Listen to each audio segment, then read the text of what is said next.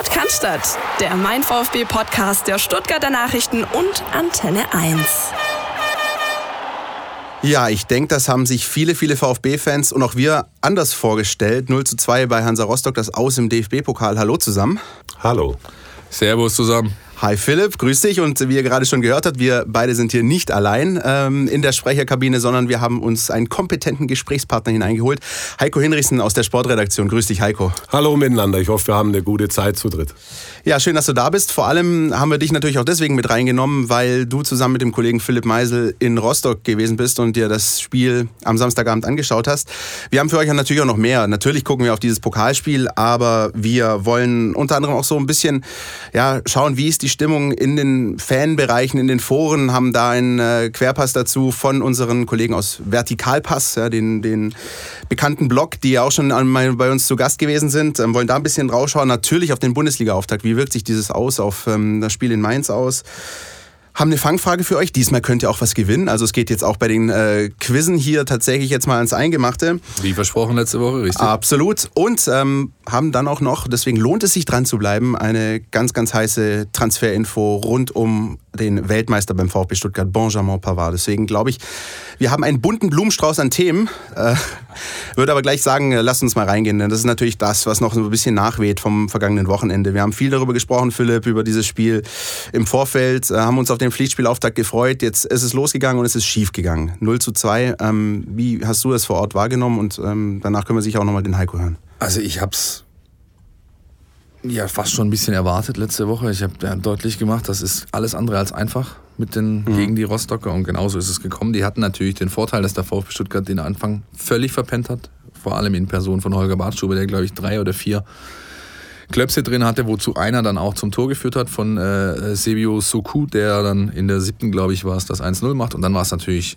für Rostock äh, ja der perfekte Spielverlauf. Du stellst dich hinten rein, machst einen schönen Riegel vor den 16er, versuchst dann irgendwie einfach den Gegner vom Torschuss fernzuhalten. Das hat ja auch ganz gut geklappt. Beim VfB Stuttgart hat es einfach dann gefehlt an dem nötigen Esprit, an dem an, an, an ja, zwingenden Aktionen, an auch mal einem Steilpass, einem Lauf hinter die Abwehrreihe.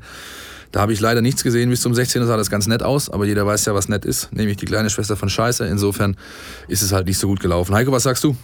Ja, ich sage auch mal was. Ich sehe das erstmal von der Grund, äh, vom Grundausgang sehe ich es anders als du. Ich hatte das überhaupt nicht erwartet, dass es in die Hose geht, sondern ich war sozusagen Member of Euphorie. Ja, ich mhm. habe mir gedacht, das Ding nehmen wir hin. Die hatten ja dreimal vorher schon verloren im Ostseestadion, im Pokal dreimal rausgeflogen, 92, 99. 2005, ich erinnere mich noch dran, Giovanni Trapattoni ist dann noch ausgeflippt danach. Also in der Ostsee hat man schon einiges erlebt beim VfB. Und ich habe gedacht, wir könnten das Ganze jetzt mal zum Guten biegen. Es hat nicht geklappt. Warum hat es nicht geklappt? Weil in den ersten 20 Minuten meiner Meinung nach irgendwas wie Murphy's Law am Werke war. Großartig. Was was schiefgehen kann, ging schief. Sie hatten nicht das nötige Selbstvertrauen. Sie trafen auf einen Gegner, der eben schon vier, vier Spiele in den Knochen hatten. Und dann hatten sie einen Holger Badstuber, der also ein paar Böcke geschossen hat, die ich also von ihm, glaube ich, noch gar nie gesehen habe. Und dann ging das Ding natürlich nach hinten los. Und alles andere muss man sagen, das wäre auch eine Sache, was wir noch diskutieren müssen. Wie dreht man das Ding jetzt? Ähm, da kommen wir wahrscheinlich noch dazu. Da, da geht es darum, wie kann der VfB selber ein Spiel aufziehen. Das hat auch nicht geklappt. Ja, mit äh, Blick auf, die, auf den Spielverlauf haben sich viele Fans auch im Netz unter anderem an dieses WM-Spiel Deutschland gegen Südkorea erinnert gefühlt. Also Ballbesitz war da eine Art von Dominanz. Auch die eine oder andere Chance wurde rausgespielt, aber die Zielstrebigkeit hat gefehlt. Vor allem so in diesem letzten Drittel. Geht ihr damit, dass es da so kleine Parallelen gab? Eine eigentlich überlegene Mannschaft vom Potenzial her, die es aber nicht schafft, äh, so den entscheidenden Esprit reinzubringen in die Begegnung. Für mich war das eine Art Pseudodominanz. Ja. Mhm. Der Manager Reschke hat es nachher in der Mixzone richtig zusammengefasst. Er hat gesagt, den Strafraum haben wir so gut wie nie gesehen und reingekommen sind wir schon dreimal nicht. Und das eine ist, ob man so ein bisschen Ringelreihen um den Strafraum spielt oder ob man wirklich zwingend spielt. Also der, wie heißt der Herr Reinhardt, der auch im Trainingslager war, der diese Packing-Rate. Die Packing-Rate, wie heißt sie mit Vornamen, Philipp? Stefan. Stefan Reinhardt. Wenn der da mal sein Packing-System angeschmissen hätte, dann hätten aber einige VfB-Spieler da aber ganz schlecht aus äh, abgeschnitten. Für mich, wer mir gut gefallen hat, ist der Gonzalo Castro als Ballverteiler. Wunderbar. Der hat seinen Job sehr gut gemacht. Aber alles andere, also die Aktion Ball in die Tiefe, ja. da möchte ich vor allen Dingen auch mal den Herrn Didavi, Daniel, ansprechen. Da ist also noch Luft nach oben. Und das ist ja das, was viele ein bisschen befürchten, denn, naja, plakativ ausgedrückt wurde der VfB von Hansa Rostock mit den Mitteln geschlagen, mit denen er nur in der Rückrunde seine Spiele gewonnen hat. Und so das wird sich aus. ändern, ne? Genau, so sieht's aus. Und das wird den VfB eben auch in der Liga jetzt erwarten. Es wird nicht mehr so agiert, wie, wie sie letzte Saison gegen den Aufsteiger, dessen, den der VfB war, agiert haben, ja. Sondern jetzt wird einfach mehr Ballbesitz für den VfB da sein. Fast in jedem Spiel. Und damit musst du umzugehen wissen. Und ich habe bis jetzt eben noch nichts gesehen wo ich sage, okay, da konnte der VfB wirklich jetzt was damit anfangen. Es ist so, wie Heiko sagt, ähm, es fehlten Läufe in die Tiefe, es fehlten Pässe in die Schnittstellen rein, es fehlte einfach Spielwitz, Esprit äh, ab dem letzten Drittel, wie die Trainer so gerne sagen, nämlich ab der gefährlichen roten Zone, wenn es dann auf das Gegners Tor ging. Da war einfach zu wenig Zündendes dabei, um mhm. Hansa Rostock wirklich gefährlich zu werden. Wenn man mal bedenkt, dass wir eigentlich ähm, zwei Torchancen hatten, die den Namen auch verdient haben. Das war einmal ein, ein, ein, ein äh, Freistoß von Augo, den er da rotzfrech oben auf den Knick zieht, kurz vor der Halbzeit. Und dann, ich glaube, es war nach der Halbzeit so 55. ungefähr, äh, Flanke von rechts, Gomez, der mit links einen Ball da irgendwie reinhebt äh, und Gonzalo äh, nicht Gonzalo Castro, sondern äh, Nico González steht plötzlich völlig frei vor dem Tor, wo er selber, glaube ich, nicht damit gerechnet hat und setzt den Kopfball daneben. Beides Situationen, äh, die nicht unbedingt total rausgespielt waren. Weil Gomez hat da irgendwie, der war eigentlich schon abgedrängt, zieht ihn dann irgendwie noch rein. Ja, also es war auch kein, kein sauberer Spielzug. Ähm, und ansonsten kam halt nichts aus Ballbesitz und das wird eine Aufgabe sein, die die Mannschaft in den nächsten Wochen bewältigen muss, wenn sie ein Spiel gewinnen will. Ich habe mir das aus weiter Ferne mit Freunden angeschaut vor dem Fernseher und irgendwann hat sich so dieses ähm, Gefühl breit gemacht, das wird nichts mehr. So um die 60., 70. Minute, da, da hat man so das Gefühl gehabt, nee, hier schießt heute kein Tor mehr. Wie ging es euch? Der Heiko hat sich irgendwann zu mir umgedreht auf der Tribüne und hat zu mir gesagt, also ich würde nicht mehr auf sie setzen. Das war ungefähr auch so zu dem Zeitpunkt. Ja, das war spätestens, ich glaube, es war in der 58. Minute, als der kleine äh, Nicolas González den Kopfball daneben gesetzt hat. Da ist in mir auch ein bisschen als Berufsoptimist, also ist in mir dann auch so ein bisschen die Hoffnung geschwunden. Ich möchte aber eines sagen zur allgemeinen Stimmungslage. Es war eine Euphorie da nach der Vorbereitung und die ist auch zu Recht da gewesen. Und allen Leuten möchte ich hier sagen, wenn ich hier schon die Möglichkeit habe, durch dieses 0-2 in Rostock, das war natürlich bitter. Ich hätte auch gern noch ein paar Pokalunternehmungen unternommen oder Pokalreisen unternommen. Aber da ist jetzt auch nicht alles schlecht auf einmal nach einem Spiel. Was ein großes Ding war für Rostock, war erstens, dass sie ein Heimspiel hatten. Und zweitens, dass sie schon vier Spiele in den Knochen hatten. Und bei den, beim VfB hat man dann doch gesehen, dass zwischen Vorbereitung und Pflichtspielstart, auch wenn es bei einem Drittligisten ist, da ist dann doch noch ein großer Unterschied. Und was machen wir jetzt mit der ganzen Vorbereitung? Dann doch Makulatur oder wie geht es jetzt weiter aus eurer naja, Sicht? Sie ist, dann, sie ist dann totale Makulatur, wenn du es halt nicht ummünzen kannst in Erfolge. Ja? Grundsätzlich ist es natürlich, also Vorbereitung muss sein, die haben da gut gearbeitet, das haben wir beide ja gesehen, Heiko. Wir waren ja lange dort, wir haben die Mannschaft durchs Trainingslager begleitet, da wurde gut gearbeitet. Es wäre was anderes, wenn da geschlampt worden wäre, das ist nicht der Fall gewesen. Ja? Aber ähm, es ist wie Heiko sagt, wenn es äh, in, in den Wettkampfbetrieb geht, dann zählt es halt. Und bis jetzt konnten sie nicht liefern. Ich glaube aber nicht, dass das ein Fingerzeig ist für die nächsten, für die nächsten Aufgaben. Ich denke, das war, wie Dennis Aogo es so schön gesagt hat, der Oldschool-Klassiker, ein Schuss vor dem Bug zur rechten Zeit. An der Ostsee. An der Ostsee gegen die Koggen. Ja, das ist ja eigentlich, das ist, also mehr Bildsprache geht nicht. Ähm, Schiffbruch, ne? So. Ja, Schiffbruch ja. erlitten, richtig. Und ja, jetzt äh, wollen wir einfach mal schauen, dass die Mannschaft jetzt in der Woche die richtigen Schlüsse gezogen hat und gegen Mainz es anders machen wird. Der nächste Angstgegner kommen wir nachher aber auch noch dazu. Jetzt wollen wir vor allen Dingen eines noch machen, meiner Meinung nach. Wir haben drei Leute nicht dabei gehabt in Rostock, die natürlich im Hintergrund lauern. Das ist einmal unser Weltmeister Benjamin Pavard und dann zwei Leute, die meiner Meinung nach wichtig sind, wenn es darum geht, mal das Spiel nach vorne zu äh, initiieren, obwohl es eigentlich Defensivspieler sind. Das ist einmal der Santiago Ascasibar, der mit den Hufen scharrt. Ja, der drängt ohne Ende. Der ist jetzt zum ersten Mal in die argentinische Nationalmannschaft berufen worden. Der Pressesprecher Herbert hat mir im Trainingslager erzählt, es war ein argentinisches Fernsehteam da beim VfB. Und der Senior mit der Kamera meinte, eines kann ich dir sagen, lieber Pressesprecher vom VfB, in Argentinien gehen die alle ab auf den Ascasibar wie nichts. Mhm. Die sehen den nicht nur in der Nationalmannschaft, was er inzwischen ja dann ist, die sehen den auch über längere Zeit als Kapitan Capitano ihrer Nationalmannschaft. Also, da lastet einiges auf dem Mann. Und jetzt komme ich zu meinem Argument. Askar Gentner sind Leute, obwohl sie Defensivspieler sind. Der Askar ist ein aggressive Leader, wie man so schön sagt. Ja. Und der Gentner, wir vergessen es nicht, ist immerhin noch der Kapitän und der weiß auch schon, wie man ein bisschen Struktur in das Spiel das bringt. Das ist es, genau, das Strippenziehen. Ja. Und ich denke, die beiden werden kommen. Ja. Wo, wo man die einbaut, das werden wir dann ja auch noch sehen. Es wird schwierig werden für Korkut, aber das hat man ja auch gewollt. Ja. Und das ist ja auch gut so. Konkurrenzbelebtes Geschäft, 5 Euro in die Phrasenkasse. Vielen Dank dafür. Vielleicht noch ganz kurz zu Christian Gentner. Der wurde dann eingewechselt in Rostock, aber für viele auf einer überraschenden Position, nämlich auf der linken Seite. Der hat ja letztes Jahr in der Rückrunde auf der rechten Seite für, für Furore teilweise gesorgt. War das für euch überraschend? Oder? Nein, überhaupt nicht. Gentner ist so dermaßen polyvalent. Ja. Lucien Favre Voice, dass äh, Schöne Grüße. schöne Grüße, dass er überall spielen kann. Ich glaube, außer Torhüter und äh, vorderste Sturmreihe hat er auch schon alles gespielt. Also ich denke, das, das ist nicht das Thema. Ja. Was du gesehen hast, und das ist das, was Heiko schon angesprochen hat, als er reinkam, waren die Angriffe strukturierter. Ja. Er hat diesen berühmten frischen Wind gebracht, auch wenn es natürlich nicht zum Erfolg im Sinne eines Tors geführt hat. Aber da war einfach schon, es war auch schon vielleicht ein Ticken zu spät. Ja. Also wenn Korkut einen Fehler gemacht hat, meines Erachtens, meiner Meinung nach, in Rostock dann den, dass er eben zu spät durch Wechsel versucht hat, nochmal eine Wende zu forcieren.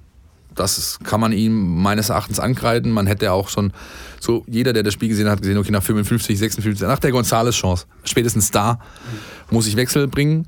Und ähm, das hat er eben nicht gemacht, sondern erst ein bisschen später. Und dann ist es natürlich für den Spieler, der reinkommt, schwer.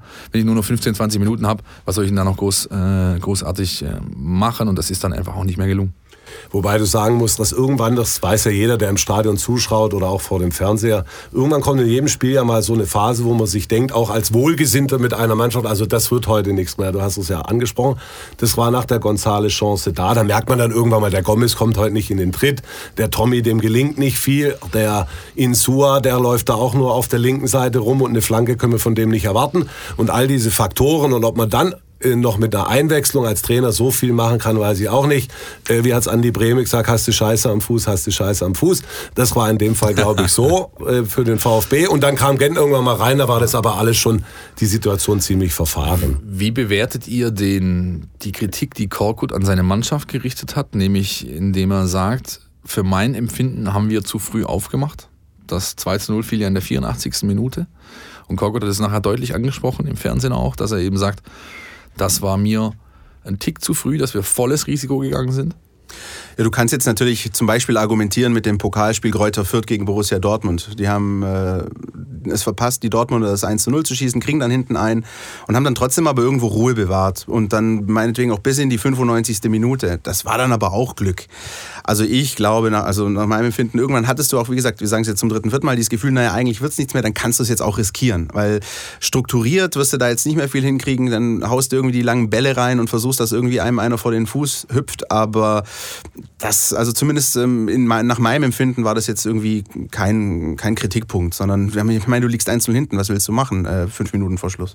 Ich würde das jetzt auch nicht überinterpretieren wollen. Äh, ja, das Spiel wäre auch nicht gewonnen worden, wenn man später aufgemacht hätte. Also ja, das ist für mich jetzt eine Marginalie am Rande. Aber, muss man sagen, Chapeau an Hansa Rostock.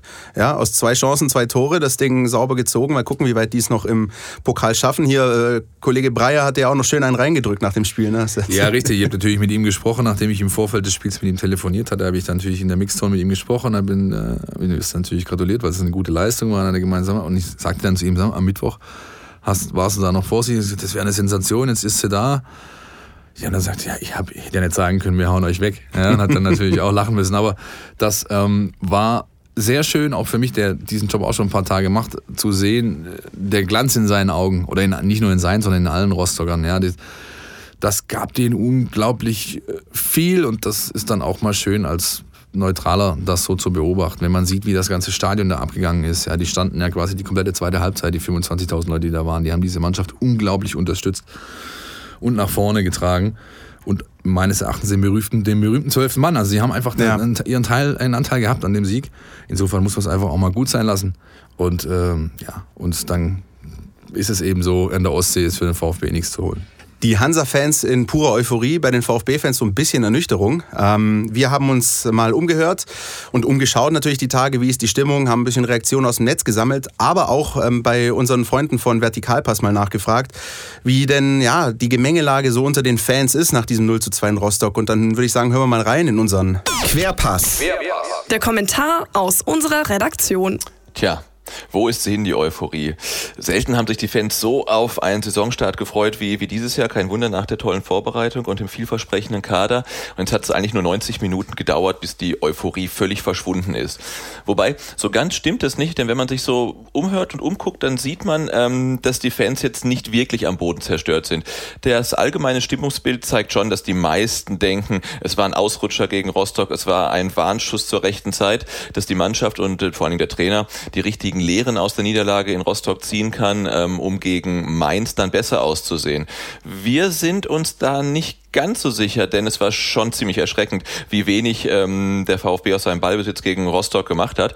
Und wenn man jetzt sieht, wie schwer sich die Mannschaft tut gegen tiefstehende Gegner, dann muss man sich natürlich auch fragen, ähm, warum sollten Freiburg und warum sollte Mainz vor allen Dingen am ersten Spieltag anders spielen? Ähm, aber da bleibt jetzt zum Glück noch der zweite Spieltag gegen die Bayern und die werden sicherlich nicht tief stehen. Ja, der Querpass war diese Woche sozusagen Steilpass. Der Butze Sebastian von Vertikalpass hat ihn uns eingesprochen und zugeschickt. Vielen Dank dafür. Ja, ich habe es eigentlich, ich habe es die letzten Tage nicht ganz so verfolgt, ähm, so eng, aber das, was ich gesehen habe, habe ich eh nicht wahrgenommen wie er auch. Also ähm, diese Euphorie ist sicherlich gedämpft worden, ja. Aber ähm, ich habe bei den Leuten nicht diese, diesen Fatalismus festgestellt, jetzt äh, werfen wir die Flinte äh, voll, in, voll ins Korn. Wie seht ihr es? Also man, ich werfe hier gar keine Flinte ins Korn. Ich bin wie gesagt Berufsoptimist. Aber man muss ganz klar sagen, es wurde ja auch von den VfB-Akteuren angesprochen, jetzt von Holger Badstuber, den wir unter der Woche gesprochen haben. Der sagt, das wird nicht einfach mit Blick auf das kommende Programm. Reschke hat auch schon vorgebaut. Und wenn Reschke das Wort brutal in den Mund nimmt, dann meint er in, in der Regel nichts Gutes. Und sagte auch, das wird brutal schwierig. Was meint er? Er meint den Auftakt in der Bundesliga. Jetzt das Auswärtsspiel in Mainz, dann das Auswärtsspiel in Freiburg, dazwischen das Heimspiel gegen Bayern. Also da rüstet man sich beim VfB wohl auch so ein bisschen gegen eine Großwetterlage, gegen eine schlechte Großwetterlage. Aber wie gesagt, in Mainz kann man es auch besser machen, als man es in der vergangenen Saison gemacht hat, wo man ja verloren hat im Pokal und in der Liga zweimal. Michael Reschke hat doch ganz klar gesagt, ähm, wir brauchen uns nicht wundern, wenn wir vielleicht jetzt in der Bundesliga drei gute Spiele machen, aber nur mit einem Punkt dastehen. Und den will ich erst mal sehen, den Punkt, ey. Ja. ja. Ähm, der Bartstuber hat selber auch unter der Woche die Richtung vorgegeben. Ne? Der hat es ordentlich krachen lassen am Dienstagabend im Training, hat ein paar Kollegen sich mal richtig schön, wie sagt man, wie sagt man so schön, aufs, aufs Horn genommen. Ja? Hat, hat sich mit allem und jedem angelegt und ganz klar, das siehst du halt einfach wieder mal die Mentalität, die dieser Spieler hat. hat Jeder hat halt so seine Art von Stressabbau. Äh, genau, ja. richtig. und Holger hat einfach mal ein paar Leute über die Klinge springen lassen. Kann man so machen. Ähm, war mit Sicherheit ein Signal und denke, ja, wird bei dem einen oder anderen auch so ankommen. Ich wollte noch was sagen zu dem Holger Badstuber, ja, weil das ist für mich echt ein spezieller Kerl, ja, und ich liebe den auf eine gewisse Art und Weise, auch wenn man das schon ein paar Tage macht, dieses Geschäft. Es geht immer darum, auch Interviewpartner unter der Woche zu bekommen, auch für unsere Printausgaben, für online. Und äh, da ist es oft so, dass du VfB-Profis, die also nicht so glücklich gespielt haben, die wollen also erst mal zwei Wochen danach überhaupt nichts sagen. Nicht so der Kollege Bartstuber, der also jetzt nachweislich nicht seinen besten Auftritt hatte da an der Ostsee, der aber da kein Problem hat, in dem Moment sich hinzustellen und klar Farbe zu bekennen. Da muss man als Journalist auch wissen, da muss man einen Sturzhelm aufziehen, weil bei dem wird's dann ein bisschen, kann es auch mal bissig und kantig werden. Aber er ist einer, der also nie, die, nie den einfachen Weg geht, der auch auf dem Platz nicht den einfachen Weg geht. Und das zeichnet ihn auch aus. Ich bin allerdings gespannt, ob er in Mainz spielen wird. Ja, wir kommen ja nachher, glaube ich, noch drauf. Wir kommen jetzt sofort sogar dazu. Dann also bringt, hast du Danke für die Überleitung, Heiko. Wunderschön, Heiko. Top Überleitung zum nächsten, zum nächsten Punkt aus 3 macht 2 heißt die Devise für Typhoon Korkut, auch wenn das ein bisschen, sagen wir mal, despektierlich ist für Mark Oliver Kempf, den Neuzugang, weil wir den, eigentlich müsste es heißen aus 4 macht 2. Ja. Und aber das ist, äh, momentan ist der, ist der einfach so weit hinten dran, dass man sagen kann, es gibt eben die drei mit klarem Stammplatzanspruch. Das sind Benjamin Pavard, das sind Holger Bartstuber und das sind Timo Baumgartel. Und aus diesen drei muss er eben zwei rausfiltern, die, die nächste, im nächsten Spiel die Innenverteidigung bilden. Und Heiko Hinrichsen sagt uns jetzt die Aufstellung für Sonntag.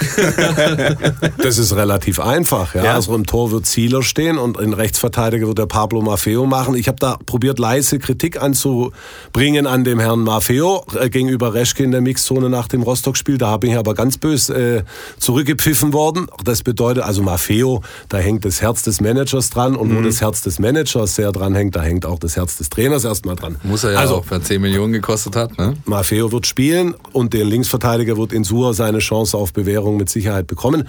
Und jetzt kommt die Innenverteidigung, da ist es auch klar, der Weltmeister Pavard wird auf jeden Fall spielen. Da kommen wir nachher auch nochmal, äh, aus dem Hause Pavard gibt's da ja auch noch Neues. Und ihm zur Seite wird spielen Holger Badstuber, da lege ich mich fest. Und zwar deswegen, weil Badstuber eben das alte Schlachtross ist. Und wenn man ihn nicht spielen lassen würde, weil er eben so ein knurriger, kantiger Typ ist, würde es auch, glaube ein paar Probleme geben können.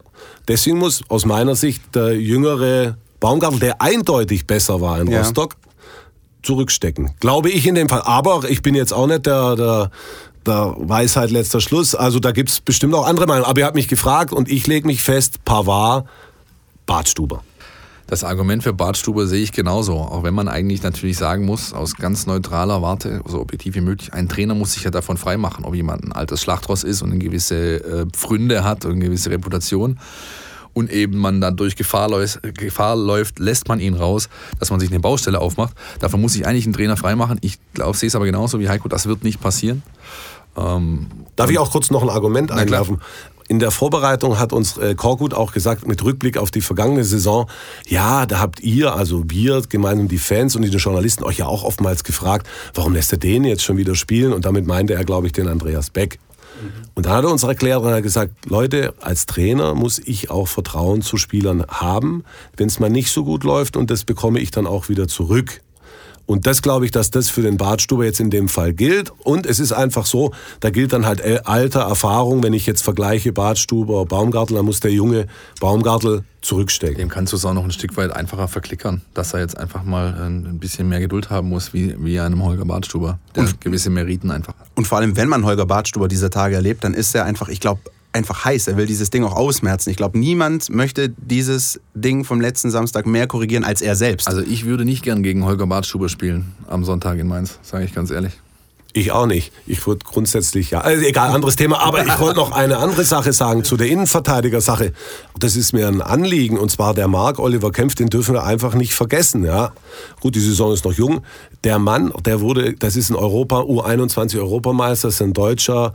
äh, Also Deutsch insofern natürlich gut, weil eben deutsche Kräfte da rar gesät sind in der Bundesliga. Und er hat sich hier überhaupt noch nichts zu Schulden kommen lassen. Der spielte in den Vorbereitungsspielen, die ich gesehen habe, gut. In Illertissen hat mir der Kollege Ubina erzählt, war es gemeinsam mit, ich glaube, mit Badstuber zusammen nicht ganz so gut. Aber der hat ja bisher noch nicht mal den Hauch einer Chance in der ganzen Diskussion, die wir hier führen.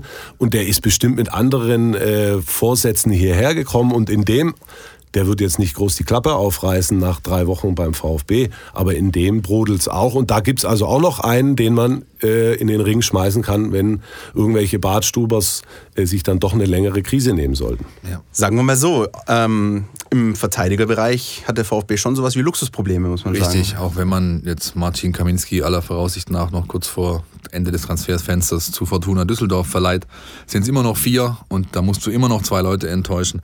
Aber mal abseits dieser Innenverteidiger-Diskussion, die wir jetzt führen seit ein paar Minuten, ich glaube, dass das Spiel in Rostock nicht nur auf die Innenverteidigung, sondern eigentlich auf alle Mannschaftsteile Auswirkungen haben wird. Nämlich, ähm, ich glaube, er wird das, äh, das System umstellen. Ich glaube nicht, dass wir ein 4-4-2 sehen werden am äh, Sonntag, sondern eher ein äh, 4-2-3-1 oder 4-5-1, wie man es auch nennen möchte. Einfach um einen Platz mehr im Mittelfeld frei zu machen für die vorher von Heiko angesprochenen Herren Gentner und äh, Askasiba Ja. und äh, dann auf eine einzelne Spitze mit Mario Gomez setzen wird. Da wird es wahrscheinlich den jungen äh, Gonzales erwischen, der jetzt sein erstes Mal Profiluft in Stuttgart, äh, in Stuttgart, in Deutschland geschnuppert hat. Aber ja, wie seht ihr's? Ja, ich glaube, ich sehe das genauso. Der Gonzales wird weichen müssen, um eben den Platz im Mittelfeld frei zu machen. Auf jeden Fall. Den Gonzales werden sie wieder bringen. Das ist ja wirklich ein quicklebendiger Kerl. Aber der bräuchte vielleicht auch mal ein Heimspiel, um dann Ja. da mal richtig in die Stiefel zu kommen. Wenn man sowieso durch die Fanunterstützung ein bisschen mit breiterem Kreuz aufs Feld läuft und dann könnte das was werden. Deswegen glaube ich auch jetzt nochmal ihn auswärts, wo es ein bisschen kritischer, kniffliger werden könnte. Übrigens Mainz ja auch kein gutes Pflaster für den VfB.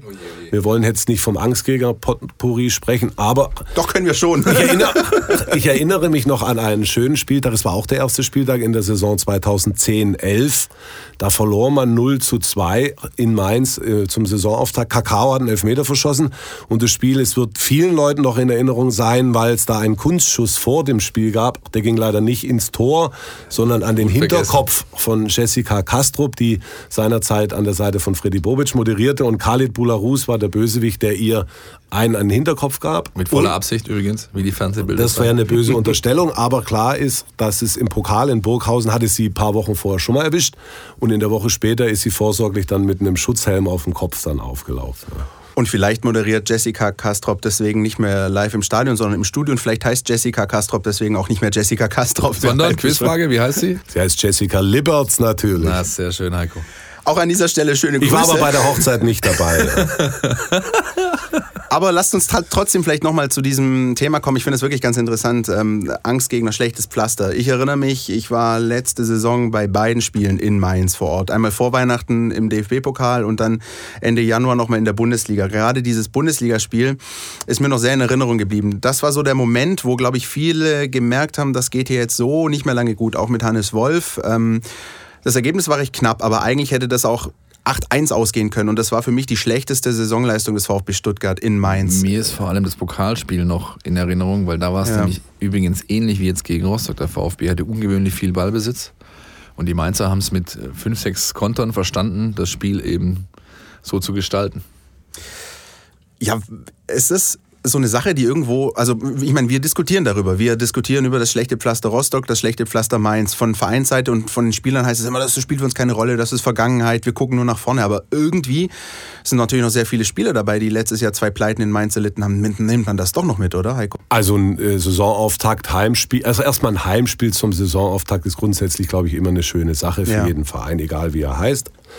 Und dann so ein Saisonauftakt gegen Fortuna Düsseldorf, ohne die jetzt diskreditieren zu wollen, oder gegen den ersten FC Nürnberg, das wäre, glaube ich, schon eine Sache zum Aufgalopp schöner als in Mainz. Ja, auch Mainz ist eine, eine schwierige Nummer, auf jeden Fall. Und es gibt sowas wie, auch wenn die das natürlich immer alle ganz weit von sich weisen, die Herren Fußballer und Fußballtrainer, das gibt schon gewisse Pflaster, da spielt man nicht so gerne. Und Mainz gehört dazu und die Spieler, viele Spieler haben da letztes Jahr zweimal verloren. Ich glaube, die Bundesliga-Partie war da so ein Regenspiel, wo auch Zieler einer seiner wenigen Fehler gemacht hat. Ja. Das Pokalspieler war ich selber vor Ort, das war, glaube ich, das, da hat Aogo einen Elfmeter verschossen, glaube ich. Richtig, genau. Ja. Also das sind alles so Sachen. Der Aogo weiß schon noch, dass er da einen Elfmeter verschossen hat und der Zieler weiß auch, dass es, wenn es regnet, eng werden könnte.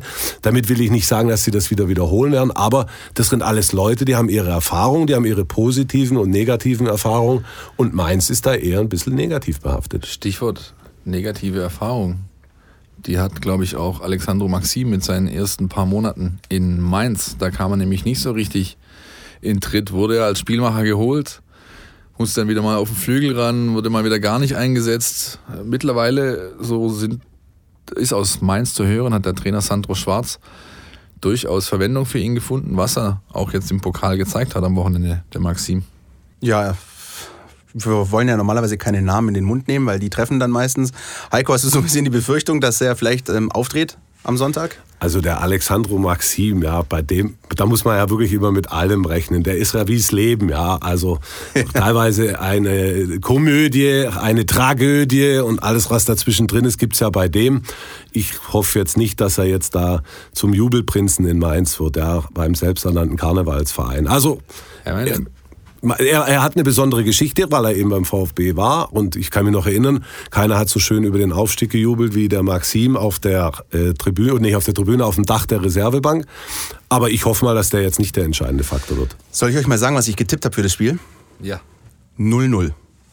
Weil ich befürchte. Du bist ähm, mir schon immer durch deine besondere Kreativität aufgefallen. Danke. Ich befürchte halt, dass es einfach so ein Spiel sein könnte, wo niemand so wirklich Verantwortung für dieses Spiel übernehmen will. Der VfB vielleicht nicht mehr so, so sehr zwingend diesen Ballbesitz braucht, wie jetzt in Rostock. Haben wir gesehen, dass es nicht unbedingt was bringt. Es könnte eigentlich auch ein richtiges Gurkenspiel werden, oder täusche ich mich da? Das glaube ich nicht, weil ich glaube, dass es Leute gibt, die Verantwortung für das Spiel übernehmen wollen. Und das ist unter anderem der von uns viel zitierte Herr Bartstuber. Das ist auch ein Daniel Didavi. Also so ein Ding lässt er sich jetzt, glaube ich, nicht nochmal äh, zwischen den Stiefeln gleiten. Ja, also wenn ich die Davi wäre, wäre ich jetzt also mal schön bemüht, jetzt mal mein aller, allerbestes zu geben. Damit will ich nicht sagen, dass er das in Rostock nicht getan hat, aber da muss jetzt auch mal was kommen. Ja, und das so ein paar Faktoren, Bartstuber, die Davi, Gentner wird wieder reinkommen, der Aggressive Askasibar, der Gomez, der muss auch mal noch so ein bisschen in die Schuhe kommen. Das war auch so ein bisschen so ein äh, besserer Duschgang, den der da hingelegt hat. Ich muss immer, ich muss immer, man muss immer lachen, wenn er so in seinem Schlendergang durch die Gegend läuft. Dann sage ich immer, so laufe ich morgens zur Dusche. Ja, also das ist jetzt natürlich ein bisschen mit einem Augenzwinkern gemeint, aber also da kann auch noch, der Gomez kann mehr, das weiß er auch selber. Und ich glaube, die werden da alle mehr bringen. Und deswegen bin ich im Gegensatz zu dir kein 0-0-Mann. Ich lege mir auch fest, ich sehe ein 3-1 für den VfB in Mainz. Fehlt nur noch Kollege Meisel. Oh. Er windet sich. Ich winde mich ja wie so ein, wie so ein Aal. Also ich nehme nicht das 0-0, Christian. Ich nehme aber den Punkt. Ich glaube, das wird ein Unentschieden. Bei gena- genauerer Betrachtung der Abwehrreihen bei Mainz fehlt, fehlt äh, zwei Leute in der Innenverteidigung oder einer zumindest, der Stammverteidiger. Der Barmin muss nach hinten rücken. Äh, bei VfB ist auch noch nicht die Viererkette so stabil. Ich rechne mit einem Remis mit vielen Toren und sage ein 2-2 und damit wäre der eine Punkt, den Sportchef Reschke aus den ersten Spielen holen will, in der Tasche.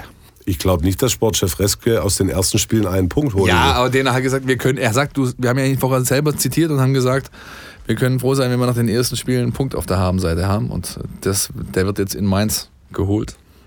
Ja gut, ich meine, danach kommen ja nur die Bayern. Also das ist ja dann so der Auftakt, den sich Herr Hinrichsen gewünscht hätte. vielleicht Eben, zumindest. das ist ja Walk, Ich sag in, nur walk vier, in the Park. Ich sag nur 4 zu 1. Ja. Nein, aber jetzt lassen wir die, die Kirche mal im Dorf. Das Ja. ist klar. Die Bayern können wir mal abschreiben. Die drei Punkte werden höchstwahrscheinlich weg sein.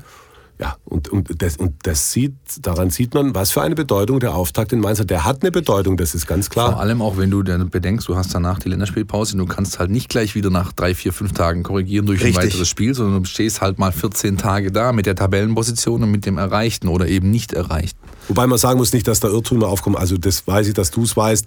Die Länderspielpause ist nach dem Bayern-Spiel dann. Ja, also Ja, ja, klar. Ja, ja, es- das- man hätte es jetzt gerade so verstehen so können, ne- als wäre es nach Mainz schon. Nee, nee, nee, nee. Ja. so meinte ich es ja, dass man nach diesen beiden Spielen eben erstmal nicht mehr korrigieren kann, weil die Länderspielpause da Und trotzdem ist das blöd, jeder kennt das. Da musst du dir zwei Wochen lang diese Tabelle, auch wenn sie zu diesem Zeitpunkt auch noch gar keine Aussagekraft hat, angucken und bist vielleicht 16., 17., 18., dann sieht das schon noch ein bisschen dämlich aus. Ne?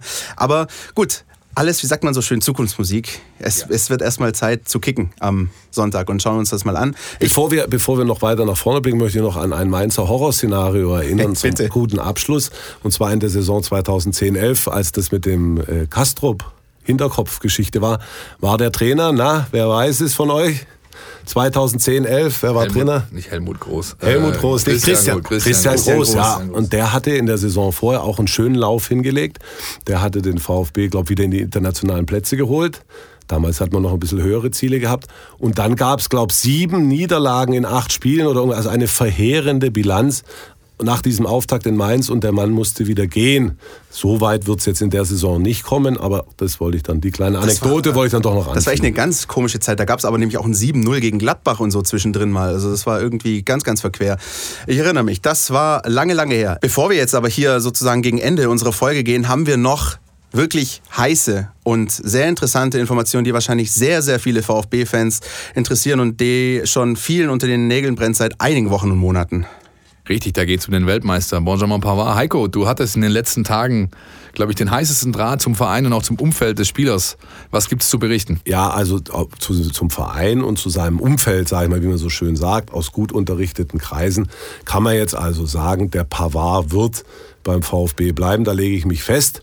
Ein Restrisiko gibt es in dem Geschäft immer, aber uns haben da eindeutige Zeichen erreicht, dass Pavard auch intern klar zu verstehen gegeben hat, dass er hier bleibt. Man spricht beim VfB von Angeboten aus dem höchsten Regal im europäischen Fußball. Und die sind eingegangen beim Manager Reschke. Der konnte immer abblocken, weil er ja A, auch Pavard noch ein Jahr beim VfB halten will. Und B, vor allen Dingen, weil Pavard immer äh, nie unruhig geworden ist und immer gesagt hat, das müssen wir nicht machen und sich also indirekt sozusagen zum VfB bekannt hat. Was jetzt noch fehlt, ist natürlich, dass er, könnte jetzt sagen, James Stuttgart und alle Welt wüsste es hundertprozentig, dass er bleibt. Das fehlt noch, das muss man ganz klar sagen. Aber alles, alle Informationen, die wir haben, sprechen dafür und deswegen kann man das sagen, Pavard bleibt nächstes Jahr beim VfB. Übrigens noch eine Randnotiz, ja, der Philipp hat es vorhin erwähnt, der Marcin Kaminski wird ja nach Düsseldorf gehen und damit, das spricht ja auch dafür, dass Pavard bleibt. Dann haben wir eben die von uns vorhin schon diskutierten vier Innenverteidiger beim VfB. Ja, Das ist doch einfach mal eine runde Geschichte, ne? Ja, Dann lass uns mal jetzt zum Quiz kommen. Es gab ein ganz, ganz spektakuläres Spiel zwischen dem VfB und dem ersten FSV Mainz 05. Und darum dreht es sich diese Woche bei uns in. Die Mein VfB Fangfrage. Hier gibt's was zu gewinnen. Die Fangfrage. Christian, magst du sie verlesen? Ja, sicher. Also, das erste, das historisch erste Bundesligaspiel zwischen dem VfB Stuttgart und dem ersten FSV Mainz 05, das fand im Jahr 2004 statt. Das war, glaube ich, auch meines Wissens sogar der erste Spieltag. Ähm, und da hat der VfB zu Hause gegen Mainz gespielt. Das Spiel war ein Spektakel und ging 4-2 aus. Kakao hat unter anderem drei Tore geschossen. Das alles bringt euch aber nichts, um diese Frage zu beantworten. Denn wir wollen von euch wissen, welcher Spieler des VfB in dieser Begegnung gegen Mainz 05 bei diesem 4 zu 2 zwei Assists beigetragen hat. Also zwei Tore vorgelegt hat bei diesem 4 zu 2 gegen den ersten FSV Mainz 05. Ja, wenn ihr die Frage wisst, meldet euch bei uns. Richtig, und zwar per E-Mail. Info at meinvfb.de. Da schreibt ihr bitte hin mit dem Betreff Gewinnspiel. Schreibt natürlich die richtige Antwort rein. Schreibt bitte euren Namen, eure Telefonnummer und natürlich E-Mail-Adresse habt ihr sowieso, weil ihr habt uns ja eine E-Mail geschrieben. Also Name, Telefonnummer brauchen wir ganz dringend. Und jetzt kommen wir zum, zum Gewinn, nämlich wir haben wieder was zu gewinnen.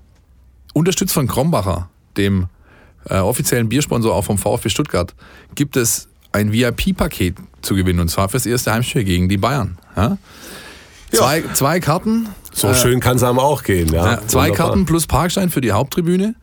Äh, VIP-Bändchen, freien Zugang zum VIP-Bereich, Essen, Trinken, äh, Spielerfrauenloge, alles mit drin. Ihr müsst einfach nur die richtige Antwort wissen. Dazu bedarf es einiger Recherchearbeit. Aber ich glaube, wer einmal gegen die Bayern schön in der Loge sitzen will, der nimmt das auf sich. Die Fangfrage von nächster Woche, die lösen wir natürlich auch noch kurz Ja. auf. Ja, wir haben nämlich gefragt, ihr könnt ja gerade bei uns die VfB Jubiläums 11 wählen auf unserem Portal, um da einfach eure Traumelf der letzten äh, Jahre, Jahrzehnte zusammenzustellen. Und äh, da sind eben auch Trainer wählbar, nämlich glaube ich elf an der Zahl, 10 oder 11. Und einer dieser Trainer, nach dem habe ich letzte Woche gefragt, das war nämlich einer, der war beim VfB, aber sein eigentlicher Stern ging auf bei den Stuttgarter Kickers. Gesucht war, viele haben es gewusst, wir kamen über Twitter, über Facebook, haben ja die entsprechenden Nachrichten bekommen, Albert Singh. Harter Knochen war das Ja, ja. damals, hä? Ich habe übrigens 2004 den Albert Singh in einem schönen Örtchen, Coreglia hieß es, im Tessin besucht. Und zwar ging es darum, 50 Jahre Wunder von Bern. Er war ja damals der Quartiermeister des Hotel Belvedere in Spiez, hat er ausgesucht. Richtig, ja. Hat auch die erste Zeit mit dem Sepp Herberger auf dem Zimmer logiert und war bis zum Ende seines Lebens auf den DFB ganz pfundsböse, weil man ihn quasi total übergangen hat. Er hat nicht eine Medaille, kein Dankeschön gekriegt. Und er hat gesagt, er wäre sogar auf den Kosten für dieses Hotel Belve- Belvedere sitzen geblieben. Ob das stimmt, weiß ich nicht genau, aber ein ganz feiner Kerl, ein harter Knochen mit, mit, mit einem weichen Kern, ja. Und wenn sich jetzt noch jemand fragt, warum wir Heiko Hinrichsen zu uns in die Sprecherbox genommen haben, deswegen haben wir Heiko Hinrichsen zu uns in die Sprecherbox genommen. Das sind doch überragende Einblicke. Der Heiko ja? freut sich auch schon, glaube ich, äh, ganz gewaltig auf das nächste Mein VfB Pubquiz, das irgendwann mal in diesem Herbst noch stattfinden wird. Sollte ich endlich mal dazukommen, äh, die Fragen wieder vorzubereiten. Aber äh, Also das muss ich wirklich sagen, ein, ein, ein internationales Highlight des Pubquiz. Ja. Ich bin immer gerne da bei unserem Quizmaster Philipp Meisel. Kommt vorbei zuhauf. Ja. Ja, ja, ja, ja. Es wird ein stattfinden, verspreche ich. Ja, ich verspreche, dass es in diesem Herbst wieder ein Mein VfB Pubquiz geben wird und ihr hoffentlich dann alle zahlreich kommt und teilnehmt. Was es allerdings bereits jetzt schon gibt, ist unsere neue Mein VfB-App und da wollen wir noch mal ganz kurz drauf eingehen. Einfach nur, weil jetzt einfach auch die Leistungsdaten mit drin sind, Philipp. Das heißt, da haben wir jetzt auch noch mal ein richtiges, ja, ein Bonus für euch sozusagen. Absolut. Wir haben ja letzte Woche schon viel über diese neue App erzählt. Und ein großer Teil der Anwendung ist eben auch der ganze Statistikbereich. Wir arbeiten da, darf man, äh, darf man sagen, wir arbeiten mit Delta Dreh zusammen. Das ist einer der großen äh, Statistik- und Datenlieferanten in, in Europa. Die beliefern uns dort in Echtzeit mit relevanten Spieldaten rund um die VfB-Spiele, nicht nur, auch über andere äh, Spiele der Bundesliga und des DFB-Pokals. Aber vor allem für die VfB-Fans ist es natürlich interessant, weil sie ganz genau jetzt in Echtzeit sehen können, wie viel Ballkontakte hat Spieler X, wie viel Pässe Spieler Y gespielt, wie viel äh, Prozent äh, der Schüsse äh, aufs Tor hat Ron-Robert Zieler gehalten und, und, und. Das alles gibt's jetzt in Echtzeit in der neuen Mein VfB-App. Und das geht natürlich dann nahtlos weiter mit dem Bundesliga-Start und dem Spiel in Mainz. Weiterhin natürlich Feedback jederzeit erwünscht. Meldet euch gerne bei uns. Ähm, und zwar nicht nur zum Bauchpinseln, sondern gerne auch, wenn es Kritikpunkte gibt an der App, an irgendwelchen äh, Mechanismen, wenn euch irgendwas dagegen den Strich geht, sagt uns gerne Bescheid. Absolut. Dann würde ich sagen, Sind wir durch für heute. Schwadermagen. Ja, ne? Los geht's. Bundesliga, Sonntag. Absolut. Wir freuen uns schon und hören uns dann nächste Woche wieder. Tschüss. Heiko, vielen Dank, dass du dabei warst. Hat wie immer Spaß gemacht. Macht's gut. Macht's Tschüss. gut. Tschüss. Podcast, der Mein VfB Podcast der Stuttgarter Nachrichten und Antenne 1.